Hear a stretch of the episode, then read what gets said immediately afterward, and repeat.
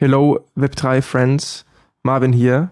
In der heutigen Folge sprechen wir über Wikchick in Frankfurt, Wikchick auf Reisen.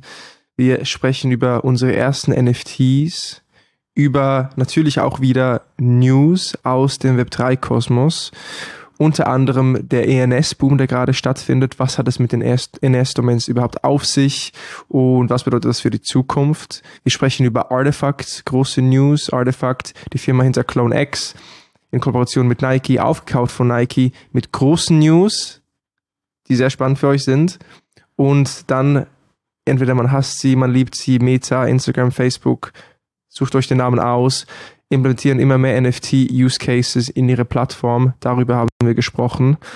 Und du darfst den, den Axie Infinity Hack nicht vergessen, ähm, der sich jetzt immer mehr aufgeklärt hat, was da eigentlich im Hintergrund passiert ist. Und das ist so eine Story, die kennt man sonst eigentlich nur aus einem guten Krimi-Film. Vicky, danke für die Ergänzung. Und willkommen ja. beim Intro-Teil des Podcasts. Gerne, gerne, habe ich kein Problem. Und natürlich der Wochenschau-Rückblick mit unseren coolsten Snacks der Woche. Das ist es. Viel Spaß in der Folge. See you on the other side. Ja, ich fand es auch lustig, weil wir haben direkt nach dem Call, äh, nach dem Podcast reflektiert. Ja, wie fandest du? Ja, weiß nicht. War, war nicht, war nicht unsere beste Performance. Wir waren irgendwie noch gestresst wegen dem Anschlusstermin und dann mussten wir auch schon einen Anschlusstermin. Und ja. so war der Podcast für uns abgeschlossen. Aber irgendwie Resonanz dann trotzdem gut. Und ich habe auch noch mal reingehört, war okay. Also es war nicht so ja. schlecht, wie sich direkt danach angefühlt hat. Und ich meine, ja. jetzt was sind wir? 27 Folgen? Nee, das ist Folge 27. Das ist Folge 27, genau. Eigentlich müssten wir nochmal einen Turbo anzünden und irgendwie die 100 voll machen, ASAP. Bis Ende ja. Jahr. Safe. Also allein schon bei all den Speaker-Interviews, die wir dabei haben, die jetzt noch auf uns zukommen. Plus, man kann ja auch echt so mit Formaten spielen. Das sind ja jetzt Ein-Stunden-Formate und wer weiß, was wir bis zum Ende des Jahres noch mit aufsetzen können, content-wise. Eigentlich sollten unsere Zuhörer auch mal nochmal contributen, nochmal ein bisschen Ideen bringen. Die geilste Formatidee für einen Podcast kriegt ein Po-Up oder sowas. ich, bin, ich bin jetzt Po-Up-süchtig. Alle, ich sag nur noch Po-Up. Alle zwei ja. Minuten. Ja, ich weiß. Wir haben ja jetzt auch in der letzten Podcast-Folge darüber gesprochen, dass wir, ähm, dass wir Po-Ups verstecken. Äh, und da habe ich mir auch nochmal Gedanken zu gemacht. Also mal gucken, ob es in diesem Podcast ein Po-Up gibt. Wird man sich überraschen lassen müssen. Und in diesem Sinne auch herzlich willkommen zum Podcast W3 Talk Folge 27.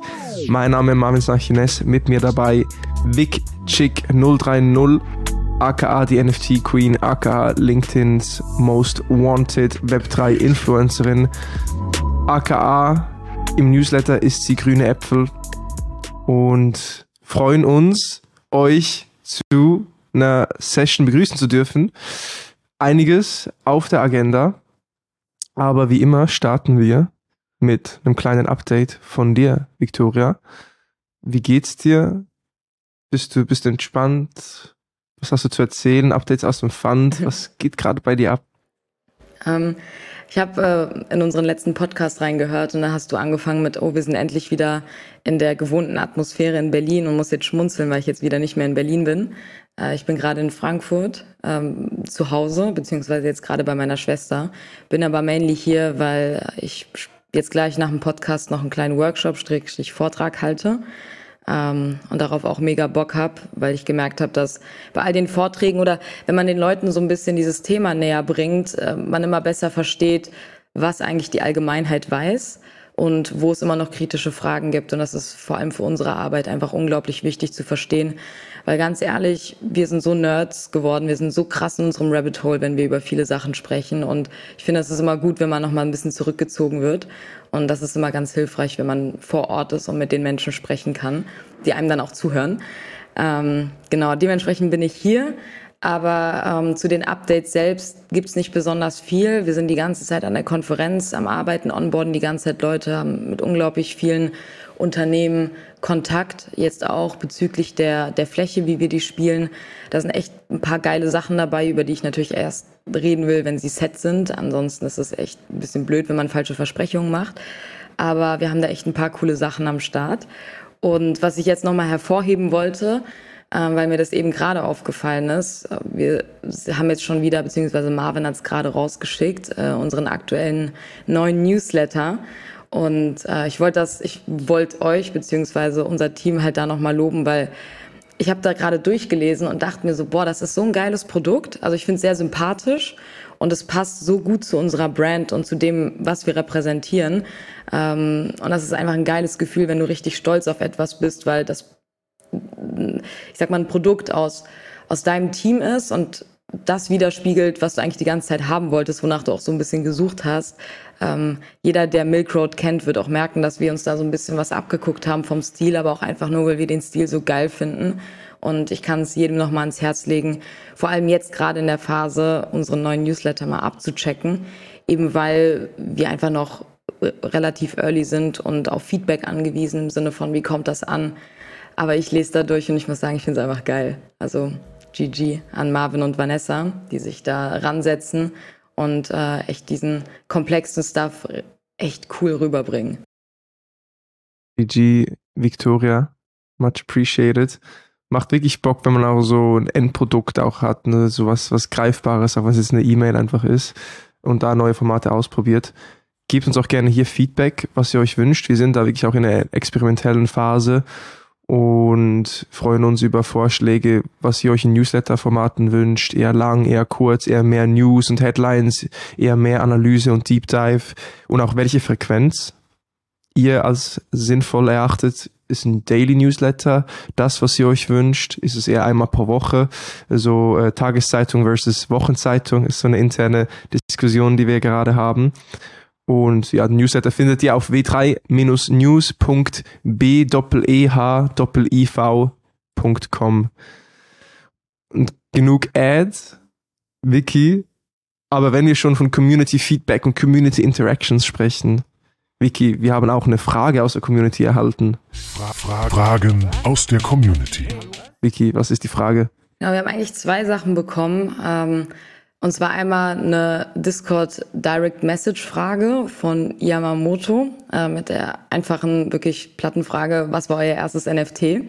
Was ich echt sehr spannend finde, ähm, weil viele sich an die NFTs, die wir früher gekauft haben, wahrscheinlich gar nicht erinnern oder noch gar nicht da drin waren.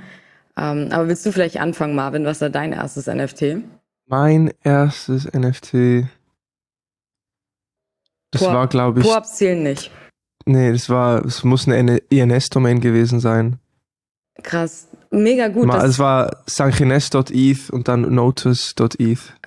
sehr geil. Das ist auch tatsächlich, wenn mich Leute fragen, wie soll ich anfangen, was soll ich kaufen, immer das Erste, was ich den Leuten rate. So kauft ihr einfach eine INS-Domain, das ist ein NFT. Und das ist das, was am meisten Sinn macht, wenn man das so sagen darf. Auf jeden Fall, nee, sonst habe ich, glaube ich, nichts. Mein erstes PFP kam erst vor kurzem, das war dieser Unemployable, den ich jetzt auf Profile-Pick auf Discord und, und Twitter habe. Mm, Aber sonst, ich bin nicht so tief im NFT-Game, was Kaufen und Sammeln selbst angeht, äh, Vicky. Und sie sprintet auch gerade zur Tür, zugemacht, sie sprintet zurück ans Mikrofon. Vicky, du bist, du bist, du bist dran. Was war dein erster NFT? Ich wollte das gerade so richtig low-key machen, weil hier überall Baustelle ist. Ähm, mein erstes NFT, ähm, ich kann mich erinnern, als ich mein erstes NFT minden wollte, das war zusammen mit Nate. Ähm, das waren, die hießen Bulls on the Block. Und das war wirklich sehr, sehr early in dieser ganzen Profile-Picture-Szene. Und die, die früh dabei sind, die wissen ganz genau, welches Projekt ich meine, weil das war so nach den Bored Apes gab es die Gutter Cats und dann kam auch irgendwie Bulls on the Block. Und das sind einfach nur irgendwelche Bullen. Also gibt nicht viel, jetzt auch nicht besonders viel dazu zu sagen. Aber wir haben telefoniert, Nate und ich. Nate saß im Soho-Haus, ich saß zu Hause. Und das war so das erste Mal, dass wir überhaupt mit irgendwas interagieren mussten. So Setup, Metamask und alles. Und das ganze Netzwerk ist halt abgestürzt. Deswegen haben wir es leider nicht geschafft, den zu minden. Beziehungsweise wurde die ganze Zeit auch nach hinten verschoben. Ähm, ich denke aber dann, mein erstes richtiges NFT, was ich auch wirklich gekauft habe und wo ich auch ein bisschen Geld mit verdient habe, hieß Biopilz, also B-Y-O Pilz, wie Pille. Ähm, die sahen einfach nur cool aus, deswegen wollte ich die haben, hatten eine geile Story und sind tatsächlich immer noch relevant. Also die sind äh, jetzt nicht so überkrass besonders, haben aber immer noch eine krasse Community und bauen sich ähm, so ihr eigenes Storytelling, Metaverse mit verschiedenen Assets auf. Klingt jetzt alles wie ein Buzzword, aber ist eigentlich eine ganz, ein ganz solides Projekt. Ja, das Story-Driven Metaverse Community Projekt. Das, ja, das, ja, genau, das klingt genau, ja alles genau. super schön. Das, das, das, kennen wir ja alles schon, aber ähm, das war ganz cool, weil damit konnte ich auch ein bisschen, als ich es verkauft habe, wieder ein bisschen Geld verdienen. Ähm, eines der wenigen Sachen, wo ich Geld mit verdient habe, privat. GG. Ähm, das war aber innerhalb der Haltefrist. Das war noch, da hast, musstest du das auch versteuern dann? Musste ich versteuern, war nicht innerhalb der Haltefrist. Weil wir wissen ja, nach einem Jahr halten müsst ihr keine Steuern auf eure NFTs bezahlen, zumindest ja. gemäß letztem Stand, den ich aus dem Podcast mit, ähm, jetzt habe ich den Namen, Werner Hoffmann, ja. Werner Hoffmann von Pekuna, ja. genau. Ähm, okay, und vielleicht, was mich noch interessieren würde, Vicky, du hast gesagt, Biopills, so ist das Projekt, ne? Mhm. Das war dein erstes profitables NFT, beziehungsweise auch das erstmal so ein bisschen Cash gemacht hast und das funktioniert bis heute noch, das ist immer noch aktiv, das lebt noch, das Projekt. Jetzt im Nachhinein, wenn du zurückdenkst an die Zeit, wo du dich entschieden hast, diesen NFT zu kaufen, würdest du sagen, da gab es auch Indikatoren, die auch irgendwie vorausgesehen haben, dass dieses Projekt funktionieren könnte? Also was waren so vielleicht die Faktoren, die du da erkannt hast, die Signale, die du gesehen hast, die den Erfolg auch nicht komplett äh, überraschend aussehen lassen? Sehr interessante Frage. Ich glaube, das, was mich am Anfang direkt gehuckt hat, war, dass es nicht ein, dass es kein PFP war. Also du hast wirklich so eine Pille gekauft, äh, die du dir jetzt nicht hättest direkt als Profilbild nehmen können. Und die sahen halt einfach alle irgendwie geil aus. Also das ist wirklich eher so eine persönliche Entscheidung gewesen und so ein, ich mache das jetzt mal aus dem Bauchgefühl heraus. Ähm, und weil ich wirklich deren ganzes Auftreten, die hatten halt eine echt geile Story. Ähm, das funktioniert heutzutage nicht mehr so gut, würde ich jetzt einfach mal behaupten. Ähm, damals aber, wo du eben nicht diesen ganzen Zulauf an Projekten hattest oder der erst viel später kam, ähm, hat das hat sowas halt noch gezogen und das hat das war so ein bisschen außergewöhnlich und ich habe das jetzt nicht irgendwie während der wegen der Community gemacht oder so die kannte ich nicht sondern fand einfach irgendwie dieses ganze Projekt ganz spannend und ähm, hat nicht so ausgesehen, als wäre das eine Copy von irgendeinem anderen, sondern das war für mich etwas, was zumindest im Auftreten relativ unique war. Und ich hätte damals ehrlicherweise nicht gedacht, dass das noch in irgendeiner, also das, das Geld bringt. Das war auch nicht die Intention. Ich wollte einfach mal mein erstes NFT kaufen, ehrlicherweise. Ähm, und war dann ganz überrascht, dass die dann echt geilen, also geilen Stuff entwickelt haben. Dann gab es noch irgendwie einen Airdrop von einem Key und dieser Key war kurzzeitig damals bei zwei ETH oder so. Der, das war halt ein Airdrop.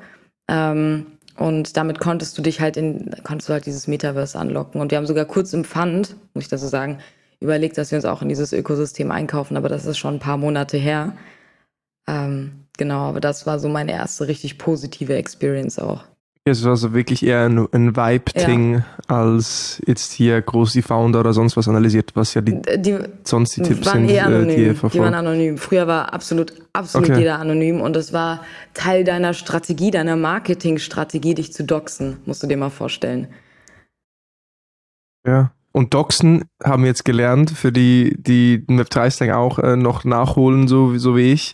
Doxen bedeutet, wenn ein anonymer Founder oder einfach eine Person hinter einem NFT-Projekt, hinter einem PFP, wenn die ihre wahre Identität preisgeben. Genau. Das ist ein Dox. Genau. Und im Normalfall, eben, wie du gesagt hast, Vicky, ist es auch oft eine Marketingstrategie, so by the way, das sind die Founder, ah krass, mega Core-Team, Kurs doch mal in die ja. Höhe. Und das ist auch das Wilde an diesen ganzen NFT-Preisentwicklungen, dass ja diese Short-Term-Gains so wichtig sind, um die Leute auch ähm, am Projekt zu halten. Ne? Also die Begeisterung der Community ist so davon abhängig, dass auch in relativ kurzen Zyklen die Preise immer weiter hochgehen, hochgehen, hochgehen und das oftmals eben nicht proportional mit der Wertsteigerung des Projekts, des Produkts selber, also was für einen Wert schafft das Produkt auch effektiv nebst dem Kursgewinn durch irgendwelche Marketingstrategien oder Celebrity Collabs. Und ich glaube, das ist auch ein Problem im Space gerade, wenn dann auch Coins noch gedroppt werden. Ich habe vor kurzem ähm, auch im Podcast gehört, wo sie darüber gesprochen haben, dass dann ein Startup halt Geld raise von Investoren und dann kriegen die Investoren Shares in Form von Equity und zusätzlich zu den Shares kriegen die Investoren aber auch noch Coins. Und die Coins verkaufen dann die Investoren auf dem Sekundärmarkt wiederum Und so entsteht dann eigentlich ein, ein, ein Zweitmarkt, wo Coins getradet werden, die dann nichts zu tun haben in deren Preisentwicklung mit der Entwicklung des, des Startups selbst. Das Startup hat vielleicht noch keinen Product Market Fit, hat noch gar keine Audience, noch keine Community, aber die Coins werden getradet, werden durch irgendwelche Hype-Zyklen durchgeschossen und ähm, die Investoren machen Quick Cash durch die Coin-Sales, haben immer noch ihre Equity am Startup, ähm, aber weil das halt so viele Firmen machen, ist das auch ein, ja, ein bisschen negativer Cycle, der entsteht und dadurch auch ja gefährlich für äh, die langfristige Nachhaltigkeit dieser, dieser Projekte. Aber das war jetzt ein, ein random äh, Tension. Finde ich aber geil, sowas. Du musst immer mal wieder ein bisschen Knowledge droppen, weil du weißt auch viele Sachen, die ich nicht weiß oder die ich so nicht rüberbringen kann. Ja, da, da, darüber lässt sich streiten, Vicky. Du bist da zu tief in deiner Research Hole. Ähm, bin froh, dass wir es auf dem Podcast geschafft haben heute. Ich weiß, du willst gleich wieder in deinen Artikel rein. Aber Lass uns gerne weitermachen. Haben wir noch eine Frage aus der Community? Es gab noch was zu, zu Karten zum genau. B3-Event. Da bist du, du bist Executive Decision Maker hier. Fragen aus der Community. Es, es, es hat jemand aus dem Discord gefragt, ob es eventuell Freikarten für das äh, W3-Event in Köln für, die, äh, für alle New York-Teilnehmer gibt. Ähm, Kurz zur Info, alle, die ähm, mit uns in New York waren, beziehungsweise auch Teil der WhatsApp-Gruppe während der NFT NYC, haben von uns nochmal ein Po-Up bekommen. Und ähm, genau, gibt noch einen kleinen Chat, den wir halt eben für diese Po-Up-Holder geöffnet haben, um auch die Diskussion aus der WhatsApp-Gruppe zumindest nochmal so ein bisschen in den Discord zu schieben, weil das auch echt ein Overload sein kann mit 150 Leuten. Ähm, und dazu ja, wir haben natürlich ein Bündel an Freikarten, was wir rausgeben können. Bevor wir das aber so einfach machen, lassen wir uns eher irgendwas Cooles einfallen, damit die Chancen auch fair für jeden sind. Und das nicht nur, weil du äh, bei der NFT NYC warst, beziehungsweise in New York den Vorteil hast, dass du auch noch gratis auf unsere Konferenz gehen darfst. Ähm, die Karten werden sowieso nicht so teuer, beziehungsweise also im Vergleich zu vielen anderen Konferenzen. Aber wir wollen natürlich allen die Möglichkeit geben, ähm, Karten zu gewinnen, wie auch immer das aussehen mag. Also stay tuned, wir werden da auf jeden Fall nochmal ein paar Updates geben. Nice. Ich meine, wenn ihr ein Po-Up habt von New York, who knows, vielleicht das nächste Mal im Jahr New York seid ihr dann first in line für ein Event in New York. Also das ist ja das Schöne an NFTs und Po-Ups, dass man sich auch Dinge ausdenken kann. Und das ist jetzt ein Ding für die Ewigkeit, was ihr, was ihr haltet. Ähm, eine Sache noch, die, die ist mir gerade, das ist jetzt auch was voll random, was ich reinwerfe, aber ich bin jetzt gerade das erste Mal wieder seit Ewigkeiten in meinem OpenSea-Account, weil ich wissen wollte, wie die Biopills gerade stehen. Und ich weiß nicht, ob du das schon mal gemacht hast, Marvin, aber ich finde es immer sehr interessant und auch an die Zuhörerinnen und Zuhörer, wenn ihr einen OpenSea-Account habt, ihr habt ja ähm, in, der, in eurer, ich sag mal, in eurem Profil auch so eine Hidden ähm, so, so eine Hidden View, wo ihr all die NFTs seht, die euch meistens geairdroppt werden. Das ist sehr, sehr oft einfach irgend so ein Müll. Ähm, aber dadurch, dass ich lange nicht hier drinne war, gucke ich gerade, was ich hier wieder so komisches geairdroppt bekommen habe. Und das ist so krass, was für ein Scheiß man manchmal in seine Wallet geschickt bekommt. Ich habe einfach hier von, wir werden nämlich gleich nochmal über ENS reden, von EDNS wigchick.meta geairdroppt bekommen. Äh, und jetzt muss ich gerade schmunzeln, weil einer in unserer Community hat gefragt, ob dieser Airdrop legit ist. Und ich erstmal nicht verstanden habe, was er meint und woher es kommt. Aber ich habe es auch bekommen. Und ich würde jedem raten, nicht drauf zu drücken, auf jeden Fall bei solchen Sachen. Aber ja, ich habe eine kunterbunte Hidden Wallet hier. Das ist auch crazy, ne? Also, wenn jemand deine ENS-Domain kennt, beziehungsweise deine Wallet-Adresse, dann kannst du dich gar nicht davon schützen. Die können einfach ja. NFTs airdroppen ne, in deine Wallets und dann wenn du drauf drückst und die NFT claims, dann ist es auf ja, eigene genau, Gefahr. Genau, das und ähm, jetzt wieder so ein, so ein Hidden News. Ähm, das ist auch der Grund, warum voll oft in der Vergangenheit Hypes entstanden sind um Projekte, wo vermeintlich sich viele Promis eingekauft haben ähm, weil einfach die ganzen Projekte übertrieben viele NFTs an irgendwelche bekannten Persönlichkeiten geschickt haben, also geairdroppt. Und äh, wenn du nicht zweimal hinschaust bei irgendwelchen Analytics-Tools, du das Gefühl hast, okay, äh, so ein Gary Vee hat jetzt auf einmal 100 ähm, Papageie gemintet, weil es einfach nur so aussieht, als hätte er mit dem Smart Contract interagiert, dabei wurden sie ihm geairdroppt. Das kann man auch nachsehen. Aber manchmal in dieser ganzen FOMO-Phase, wo man versucht, noch einen Quick Flip zu machen, sieht man das nicht direkt. Und dementsprechend ähm, ist das auch immer ein bisschen creepy, da muss man auch echt aufpassen und schauen, wer wirklich was gekauft hat, anstatt es einfach nur geairdrop bekommen zu haben. Ich weiß ehrlicherweise nicht, ob das immer noch so ist, weil dieser ganze Hype und Scam jetzt immer mehr nachlässt, zumindest habe ich das Gefühl. Aber ich habe hier auch äh, ein paar cranky Cheetahs und Marsianer und irgendwelche Crocodiles oh, und Clowns in meiner Wallet, mit denen ich einfach absolut nichts anfangen kann. Ich weiß nicht, woher sie kommen. Der Name spricht sich rum, Vicky. Vicchick 030 ist äh, der Name ist Programm. Das ist, ist auf jeden Fall auch groß im Hype. Jetzt, Vicky, wir haben uns auch Headlines dazu gepackt für mhm. die heutige Session. Mhm. Soll ich starten? Mhm. Darf ich starten? Wir haben ja gerade über ENS-Domains gesprochen und es gab vor kurzem die Headline ähm, porno.eth für 204.000 Dollar verkauft.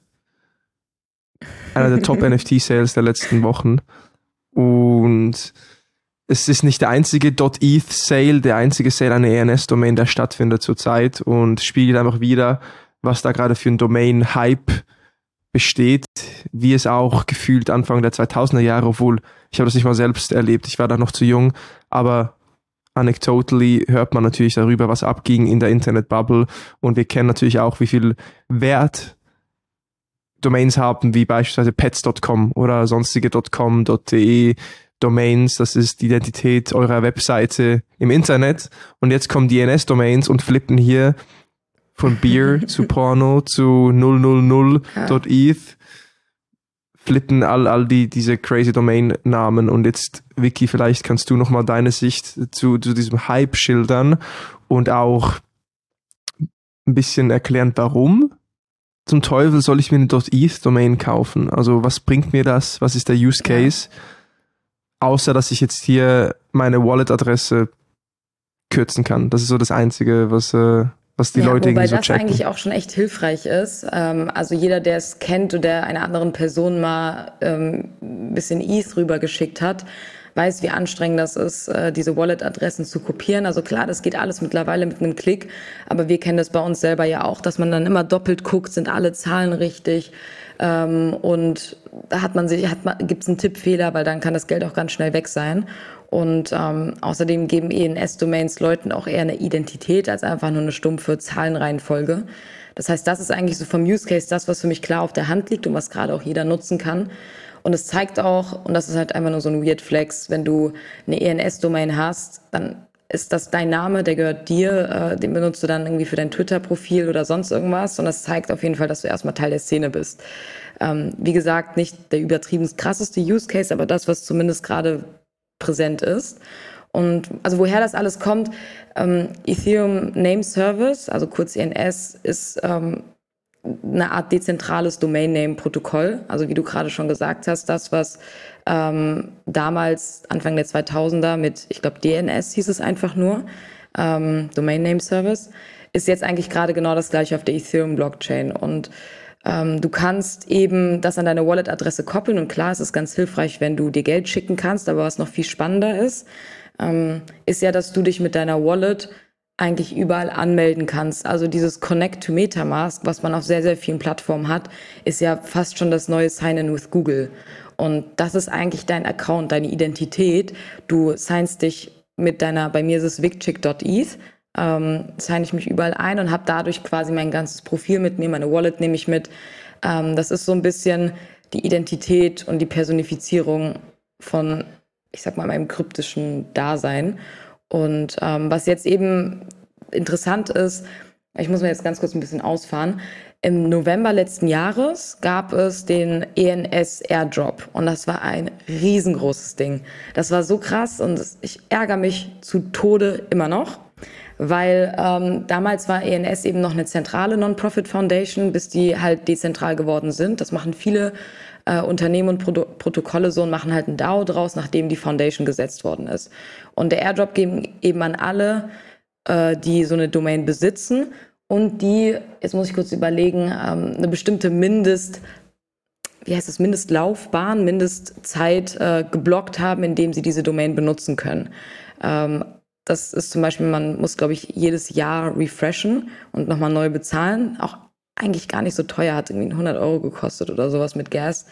Ähm, aber das muss vorher auch angegeben. Das Gas wäre das einzige Problem, ne? Also sonst wäre das ein, ein, paar, paar äh, Dollar gewesen.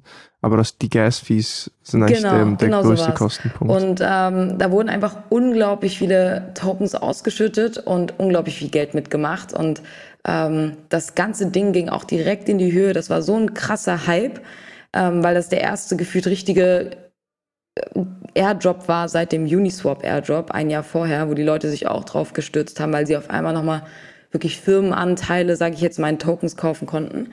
Und ähm, jetzt kommt der Punkt, an dem ich mich so geärgert habe. Ich fand .eth damals bisschen wack, weil ich dachte, hm, wer weiß denn überhaupt, ob ETH die Chain bleiben wird oder ob wir irgendwann nicht Multi-Chain beziehungsweise Cross-Chain unterwegs sind.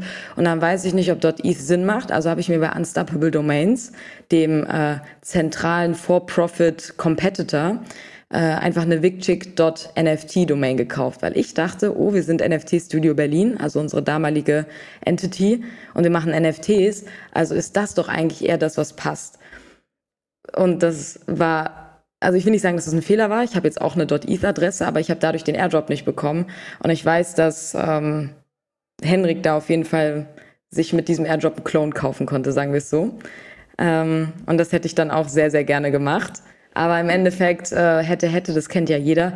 Nichtsdestotrotz, seitdem ist INS einfach da und ähm, hat der Hype ist eigentlich in den vergangenen Wochen abgeflacht, bis es jetzt wieder dazu kam, dass jemand, wie du es schon gesagt hast, diese 000.eth-Adresse für über 300.000 gekauft hat und diesen ganzen Hype eben wieder nach oben gepusht hat.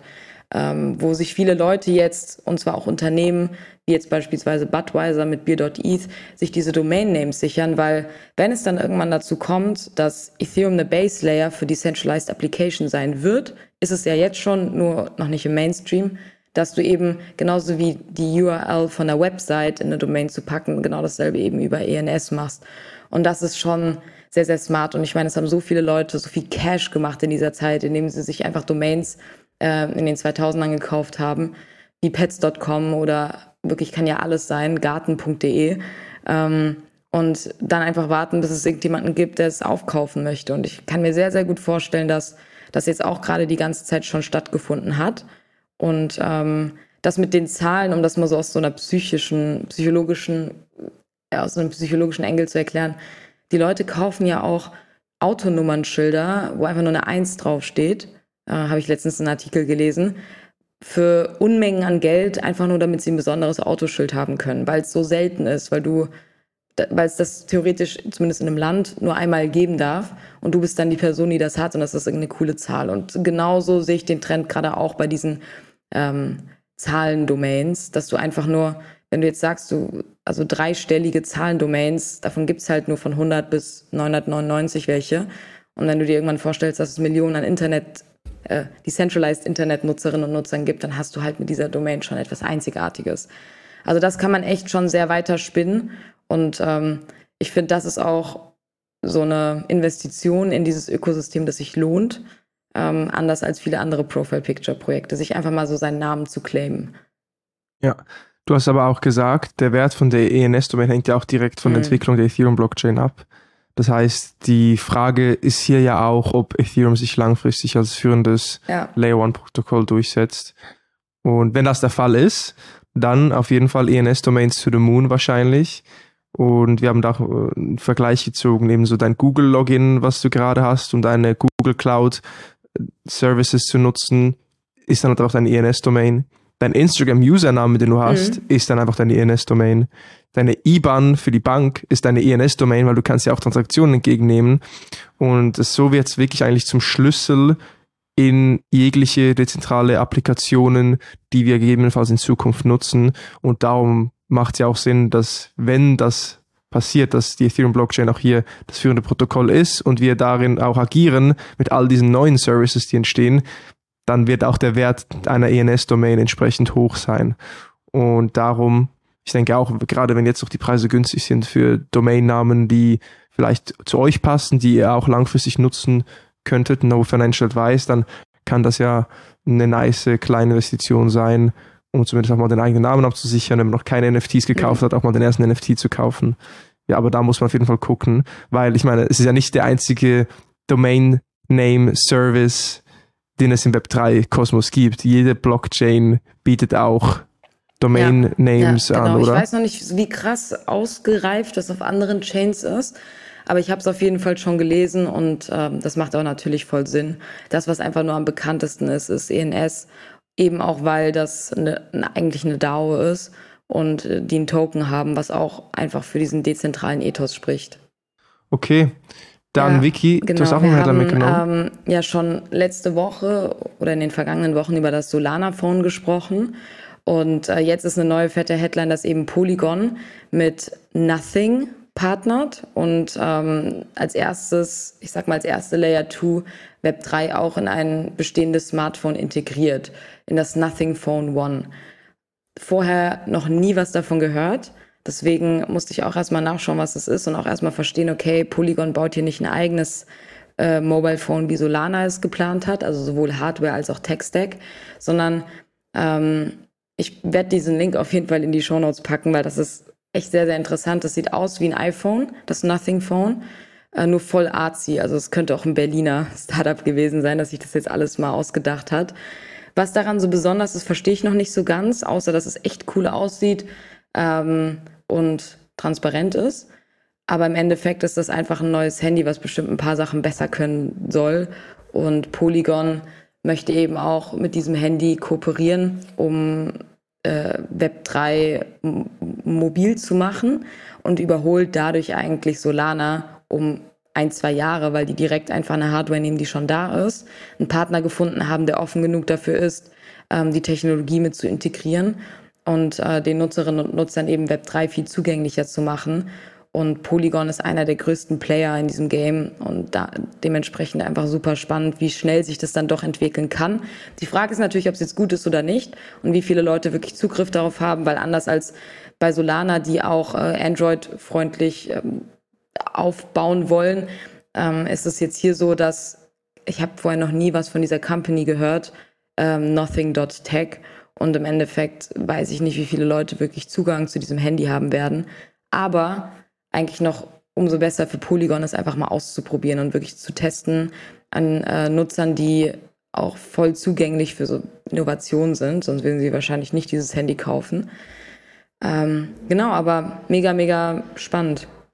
Ja, also bei Handys ist ja immer nur so eine Sache, ne? Also entweder wenn du iPhone hast, dann ist, sind dir all die Dinge wahrscheinlich sowas von egal, außer äh, du hast du kannst wirklich das Handy auch als Hardware-Wallet nutzen. Das ist dann vielleicht ein spannender Case nochmal. Aber ansonsten schön und gut, es geht was, Innovation wird vorangetrieben, aber also ja, ich bin nicht so intrigued jetzt bei jetzt, um jetzt auch ein Nothing, Nothing Handy zu kaufen. Aber es geht was, ist eine coole Headline auf jeden Fall. Genau, ich würde auch, ich bin, ich bin da voll bei dir. Ich bin auch iPhone-Nutzerin seit sehr, sehr langer Zeit. Ich glaube, mein letztes Nicht-iPhone war mein Sony Ericsson in der vierten Klasse. Hatte ich auch. Und, seit und ähm, genau, seitdem ist es halt einfach iPhone und ich würde auch sehr, sehr ungern zu einem anderen Betriebssystem wechseln. Ähm, Finde einfach nur diesen Grundgedanken, dass Web3 mobile wird und einfach zugänglich und in was für einer Geschwindigkeit das passiert. Einfach sehr, sehr beeindruckend. Wir haben wirklich letzte Woche noch wirklich die Überheadline gehabt, dass Solana da als Vorreiter ins Spiel kommt und eine Woche später Low-Key Polygon Partnership. Also schon echt nicht schlecht. Und frag mich auch, ob das auch schon im Voraus geplant worden ist oder wie schnell das geht. Weil ich immer das Gefühl habe, im Hintergrund muss auch immer erstmal so viel ablaufen, bevor man da public gehen kann. Aber ähm, ich werde es beobachten. Ich werde mir auch nächste Woche hoffentlich, wenn ich die Zeit blocken kann, äh, dieses Handy hat nämlich so einen Livestream, wo die das so ein bisschen vorstellen. Und abseits der Tatsache, dass ich es mir eh nicht kaufen werde, sieht es echt geil aus und ich werde mir diesen Livestream mal anhören. Cool, dann kannst du uns auch ein Update geben, ob da was ra Nices rauskam. Genau. Ich würde es mir vorerst nicht kaufen. Was ich mir aber kaufen würde, wenn ich das Geld dazu hätte, Vicky, wäre ein Clone. Gute Übung. Clone X. Ja ich bin schon lange traurig, dass ich keinen Clone habe. Ihr habt einen Clone im Pfand, mehrere Clones. Ja. Und Artifact, die Firma, die hinter den Clone X's steht, wir wissen Anfang 2022 auch von Nike aufgekauft. Jetzt mit sehr spannenden News und der Einleitung in die neue Ära der Creator Economy. Und zwar nennen sie die neue Ära die Avatar Economy. Was hat es mhm. mit der Avatar Economy auf sich und was hat Artifact da aus dem Hütchen gezaubert? Die haben was schon sehr, sehr Besonderes gemacht und das passt auch zu, total zu deren Image, ähm, sowieso ein bisschen anders zu sein als viele Profile-Picture-Projekte. Nicht nur, weil es insgesamt 20.000er Kollektionen sind, sondern weil das Team dahinter mir echt das Gefühl gibt, dass deren die Marktsituation voll egal ist, dass denen die Preise im Markt egal sind und dass nie über Preise und Floor gesprochen wird. Und das finde ich schon mal ein sehr gutes Zeichen bei Projekten. Ähm, und hinzu kommt natürlich, dass die Nike im Back haben und einfach dieses ganze coole Branding aufbauen, wo man einfach ein Teil von sein möchte und haben jetzt eben den Vogel nochmal abgeschossen, indem die zwei große Announcements gemacht haben. Und zwar auf der einen Seite bekommt äh, jeder Holder von einem Artefakt NFT, also von einem Clone, die 3D-Files zur Verfügung gestellt und zwar eben nicht nur für das Profile-Picture, was du in 2D bzw. 3D sehen kannst, sondern für den ganzen Körper. Und damit kannst du eben bei, das kannst du bei 3D-Programmen hochladen und bearbeiten. Die sprechen jetzt viel vom Blender. Ich habe es selber noch nicht ausprobiert, der Henrik hat es ausprobiert. Es ist schon recht kompliziert, beziehungsweise ist ja logisch, du musst auch ein bisschen Plan von dem haben, was du da machst.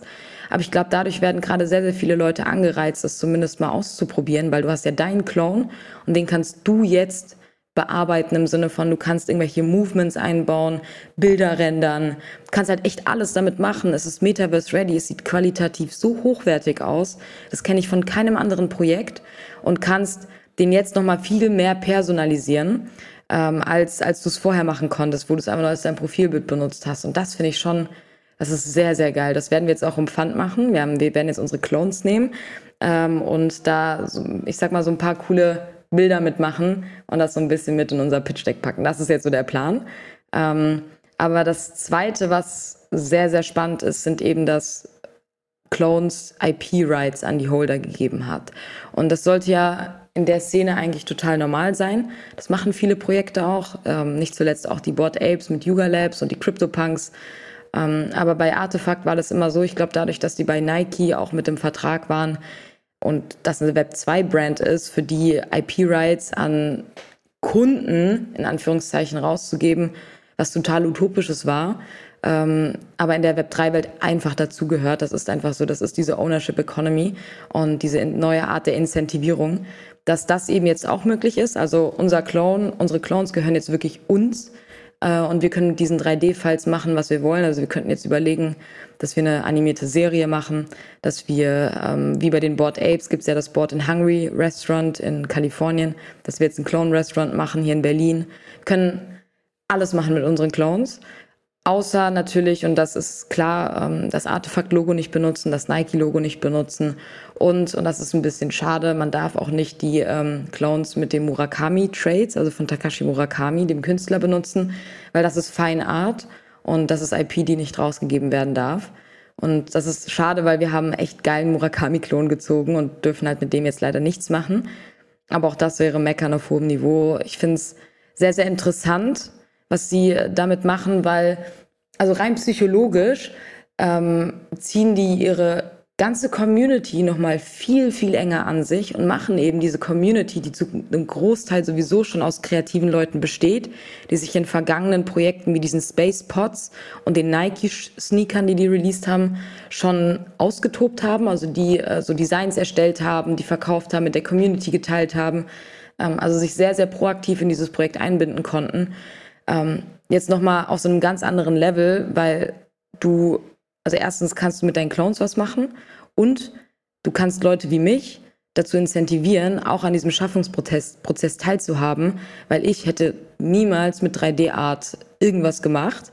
Ähm, aber jetzt habe ich eine Grundlage bekommen, eine Base Layer, die funktioniert, kann mir das mit ein paar Tutorials selbst beibringen. Da hat Artefakt auch ein paar Tutorials released und mich so ein bisschen spielerisch austesten. Und allein schon diese Interaktion, diese Zeit und die Energie, die ich da reinstecke, bindet mich doch viel, viel mehr an die Company, an die Community und das Produkt, als es eigentlich jede andere Brand vorher auch gemacht hat.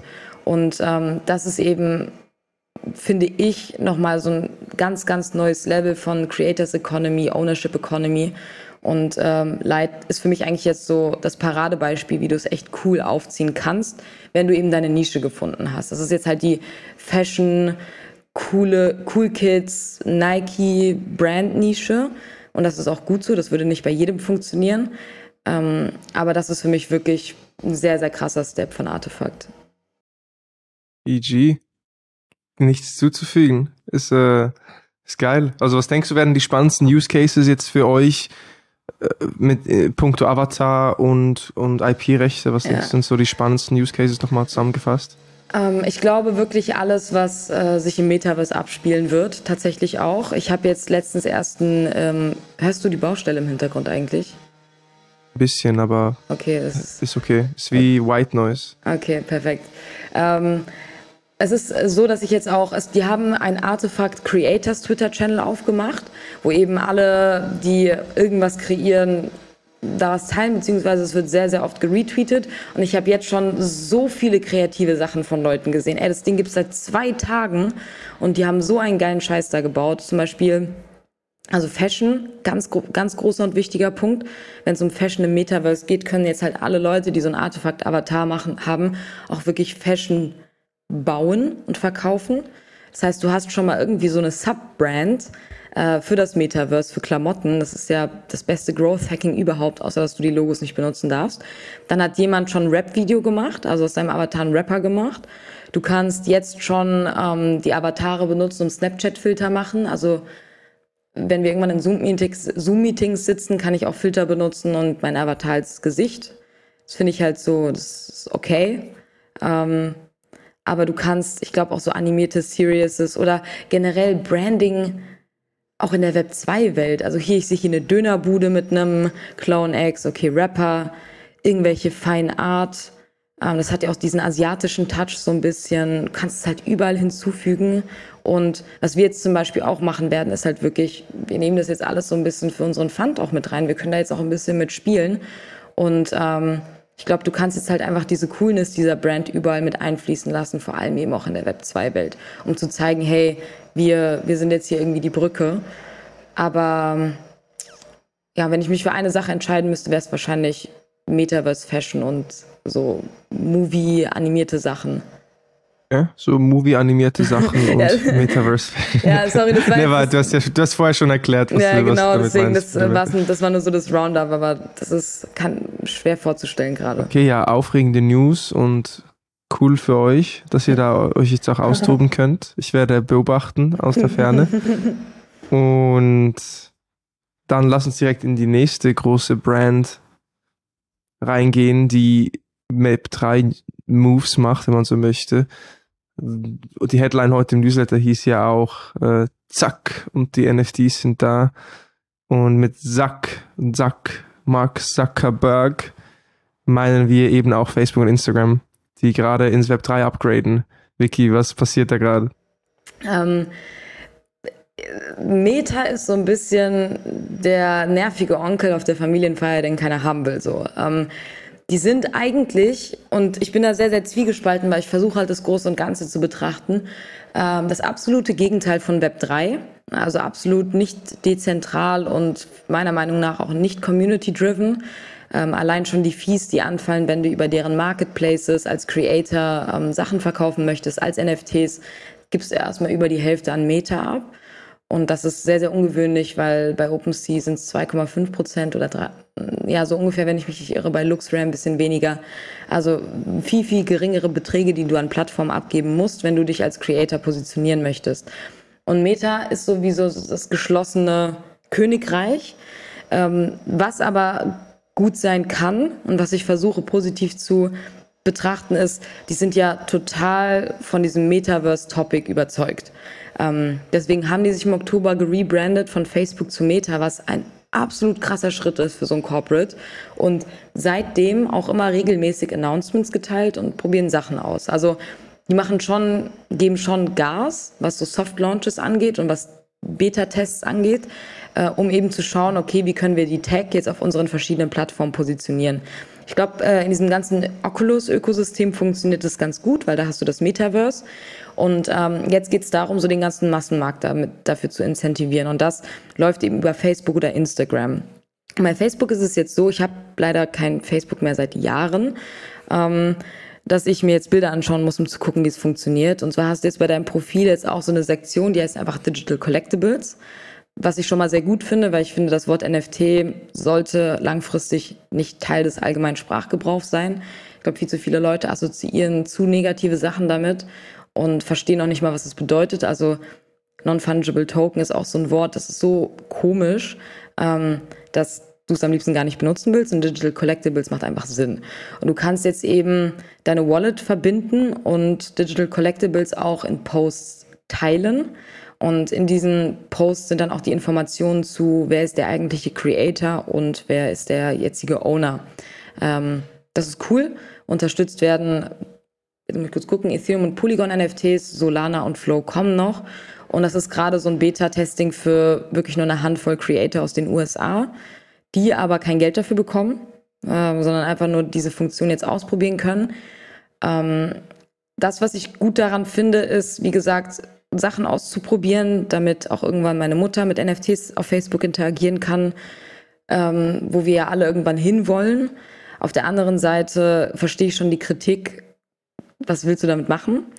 Äh, welchen Sinn und Zweck hat das? Äh, das ist ja auch gar nicht das, was Web 3 eigentlich ist ist jetzt zumindest das erste Testing, was sie durchziehen. Ich weiß auch nicht so ganz, was ich davon halten soll und was ich damit machen soll. Aber es ist zumindest besser als Coinbase NFT, die auch versucht haben, mit ihrem Marktplatz eine Social-Media-Plattform aufzubauen, ähm, was total nicht funktioniert. Und auch wenn das jetzt bei Facebook kein Marktplatz ist und die Connection zu OpenSea auch nicht da ist, ja, erster Schritt zumindest. So, ich finde ja eigentlich alles ganz gut, was ein bisschen mehr in den Mainstream geht. Aber das ist so, ich versuche mir das jetzt auch gerade echt positiv zu sprechen. Was ich daneben aber viel cooler finde, ist die Funktion über ähm, Instagrams Spark AR-Plattform, also so diese Augmented Reality-Plattform von Instagram, dass du eben jetzt NFTs aus deiner Wallet, auch aus den beiden Chains, Ethereum und Polygon, mh, hm, wie erkläre ich das jetzt am besten? Du kannst die reinziehen in dein Video, dann platzierst du das jetzt beispielsweise an der Wand und dann ist dieses NFT als AR-Abbild in deinem Video, hängt das so als Bild an der Wand. Du kannst halt damit Videos machen, Fotos machen und baust dir halt so eine immersive Umgebung auf. Ähm, und das ist schon mal ein bisschen cooler, würde ich mal behaupten, weil du halt irgendwie noch mal viel eher damit interagieren kannst, geilere Visuals. Aber auch da gibt es einfach nicht mehr Infos, außer dass sie das jetzt ausrollen, dass es in den USA stattfindet und ähm, Meta sich immer mehr ein Stück nähert, diese ganze Tech auch einer breiteren Masse zugänglich zu machen. Geil. Also klar, man kann von Meta halten, was man möchte. Ist nicht mehr so im Zeitgeist, hm. irgendwie die uncoolen, aber trotzdem nutzt es jeder immer noch ja. oder die meisten. Und von dem her, ich glaube, es ist halt so sinnbildlich dafür, dass immer davon sprechen, neue Web3 Companies, neue Web3 Companies, so, die machen alles neu.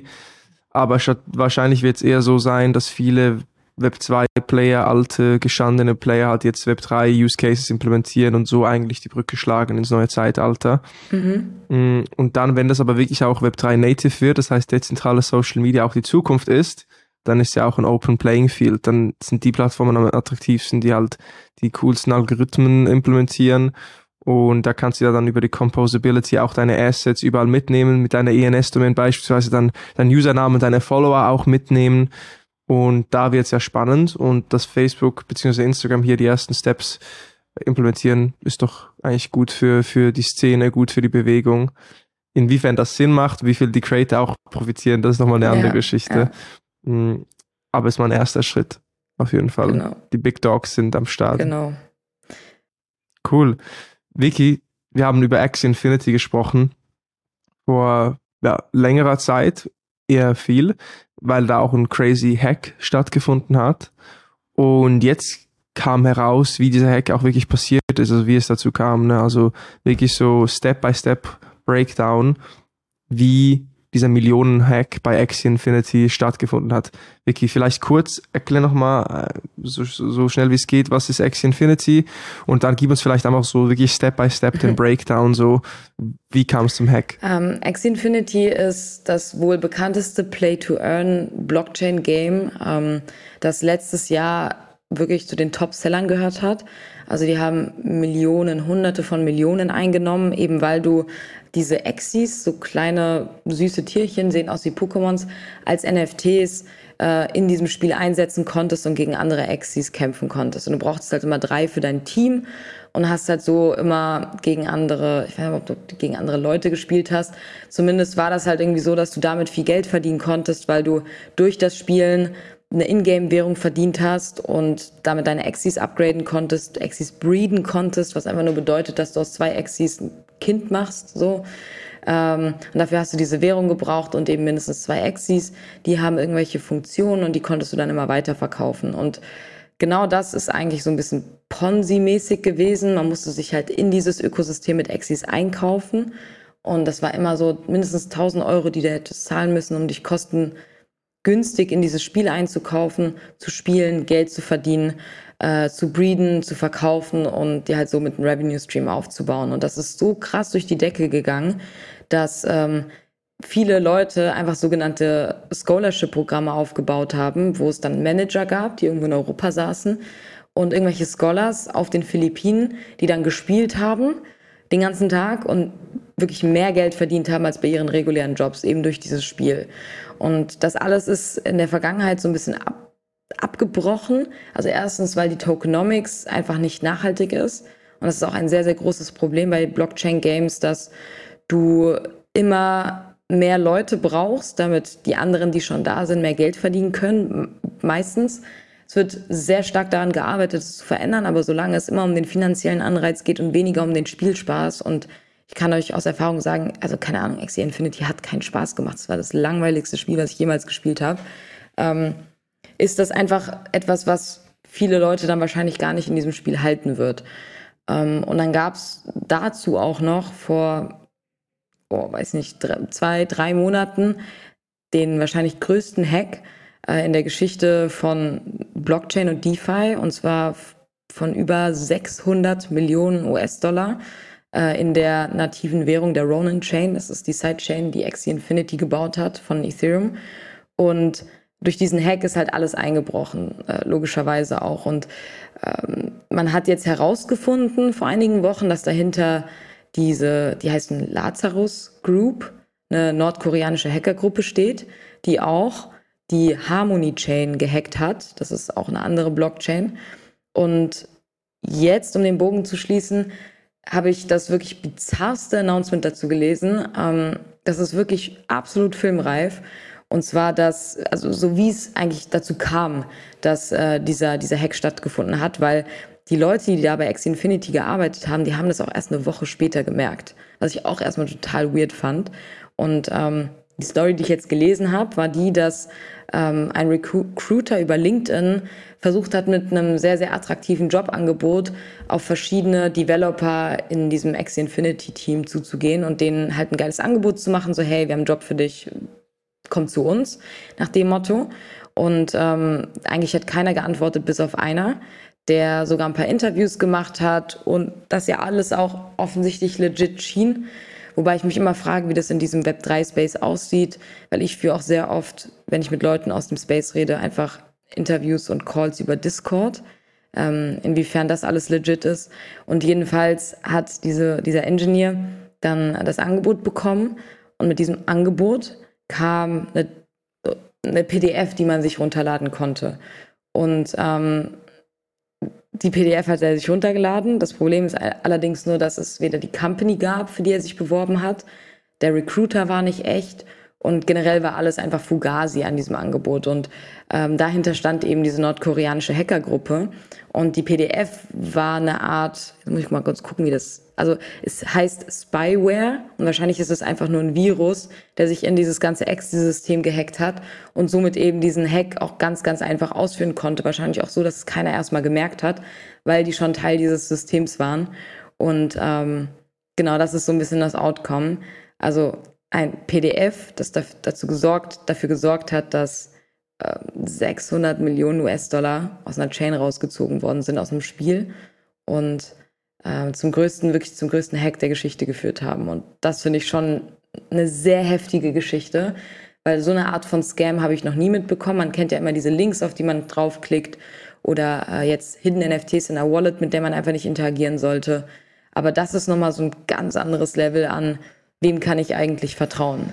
Ähm, und genau das ist so das, was ich nochmal hier mitteilen wollte. Mehr Informationen habe ich dazu auch nicht, außer dass die Lazarus-Gruppe auch im Harmony-Hack schon die ganze Zeit ähm, dieses Kryptogeld durch äh, diese sogenannten Tornado Cash Mixer zieht, um das einfach reinzuwaschen und sich auszuzahlen.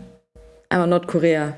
Vicky, ganz schnell nochmal Tornado Cash, Bullet Point mäßig. Was ist ähm, das? Ich habe es noch nie benutzt, ähm, weil ich äh, das nicht brauche, aber ich habe mich mal so ein bisschen da reingelesen. Und zwar gibt es verschiedene sogenannte Mixer, wo du ähm, Geld beziehungsweise Token aus einer bestimmten Währung, jetzt beispielsweise ETH, ähm, reinschieben kannst. Das wird dann, ich sag mal, durchgemixt mit anderen Transaktionen und du kannst es dir zu einem anderen Zeitpunkt, am besten wartest du mindestens 24 Stunden wieder rausziehen.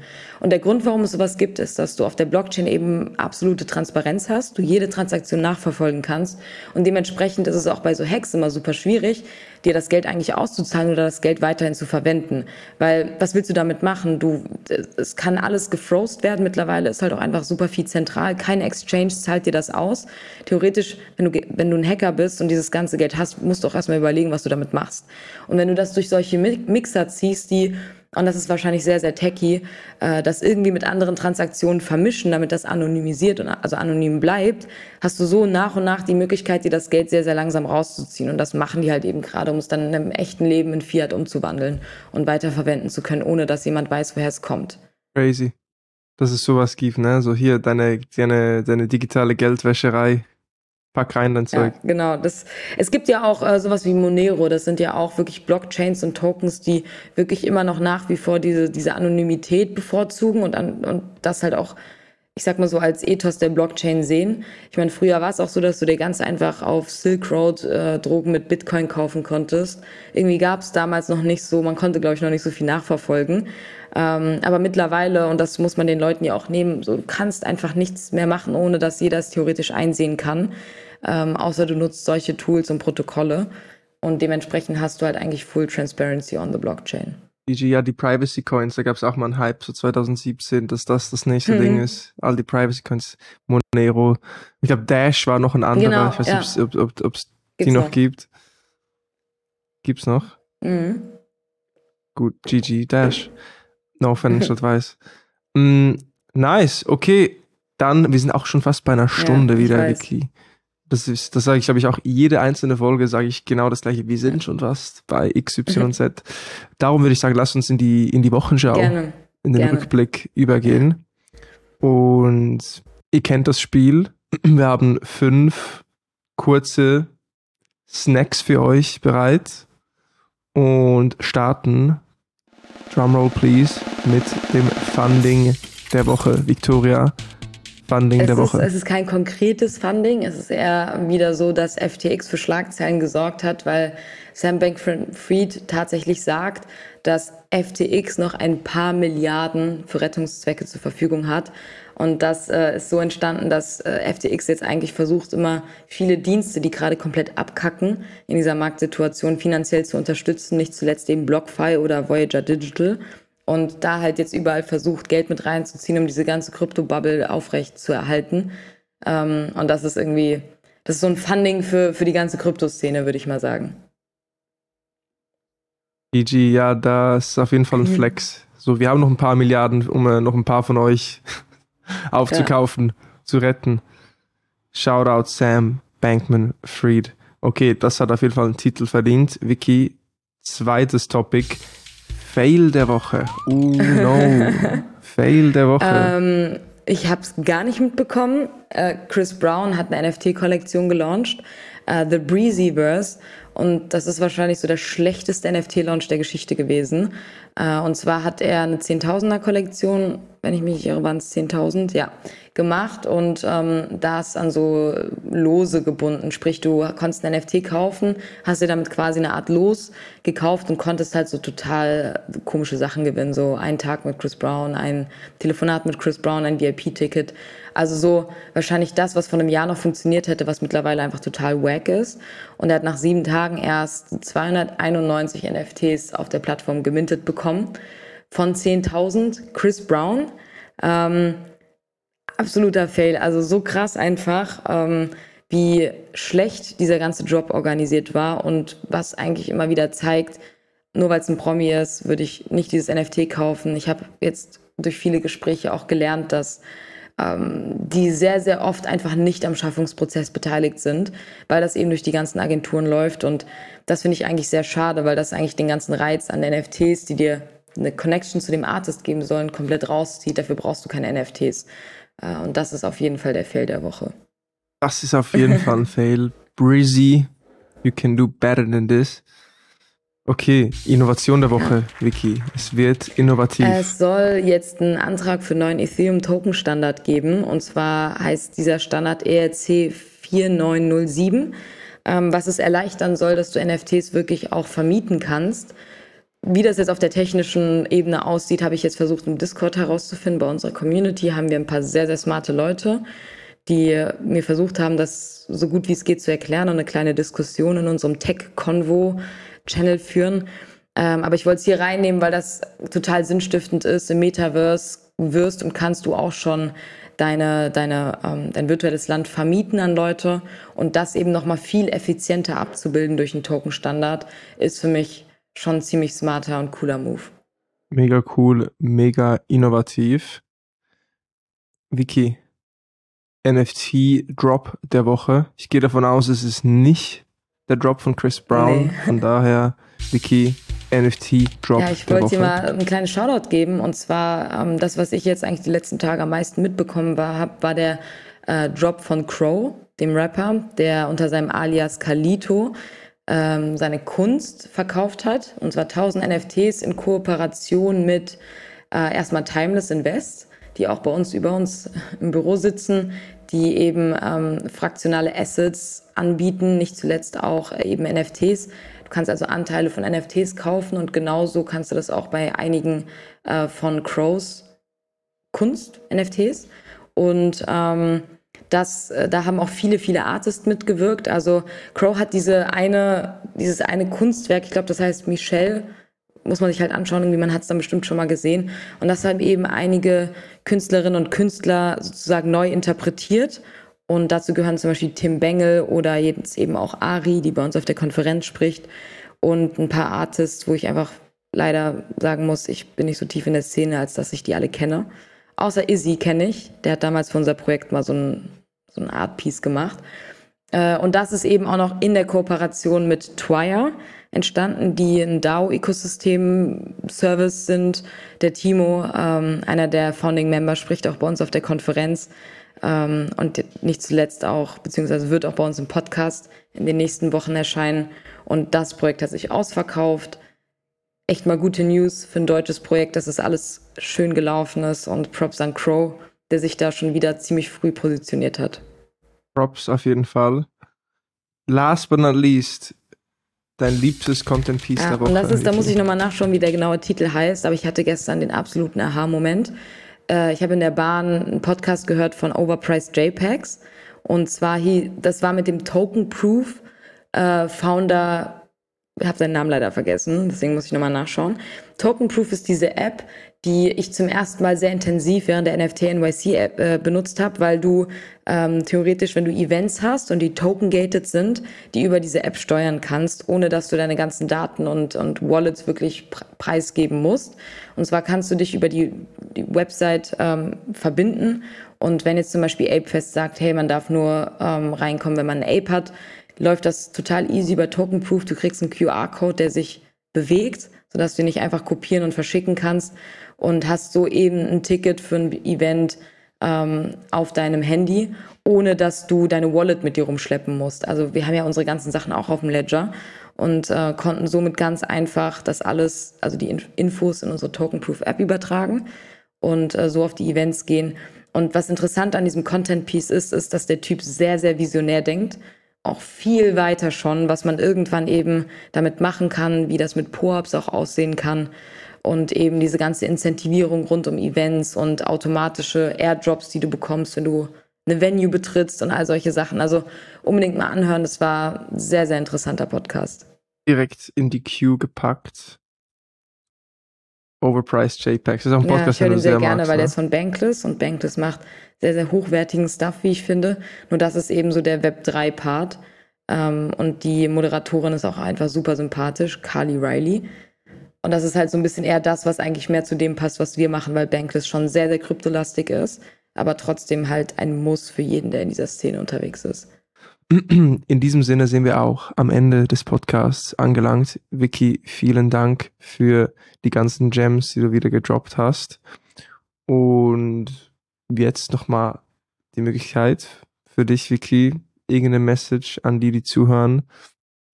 Gibt's was, was wir noch besprechen sollten? Nee, das war's. Ich glaube, das war wieder ein vollgefüllter, informativer Podcast, auch sehr Web3-lastig, ähm, ohne irgendwelche anderen äh, negativen Themen fast schon. Und ähm, es gibt nichts hinzuzufügen. Ich freue mich auf die nächste Woche ähm, hier in Frankfurt und auf alles, was noch kommt. Sprichst wo? Bei welcher Äh, Company? die heißen Entrepreneurs Organization, kennen wahrscheinlich einige, die das hören. und ähm, die haben hier ein Southwest Chapter, wenn ich mich jetzt vorsichtig ausdrücken darf, falls ich es noch weiß. Und ähm, haben jetzt ein kleines Event hier äh, um Frankfurt herum, wo es eben ein paar Vorträge gibt zu innovativen Themen. Da darf Web3 natürlich auch nicht fehlen. Und ähm, ja, da wurde ich eingeladen, da so ein bisschen über die Themen zu sprechen. Richtig gut. EO Entrepreneur Organization ist auf jeden Fall ein sehr etabliertes Unternehmen, die Gründer, Unternehmer supporten.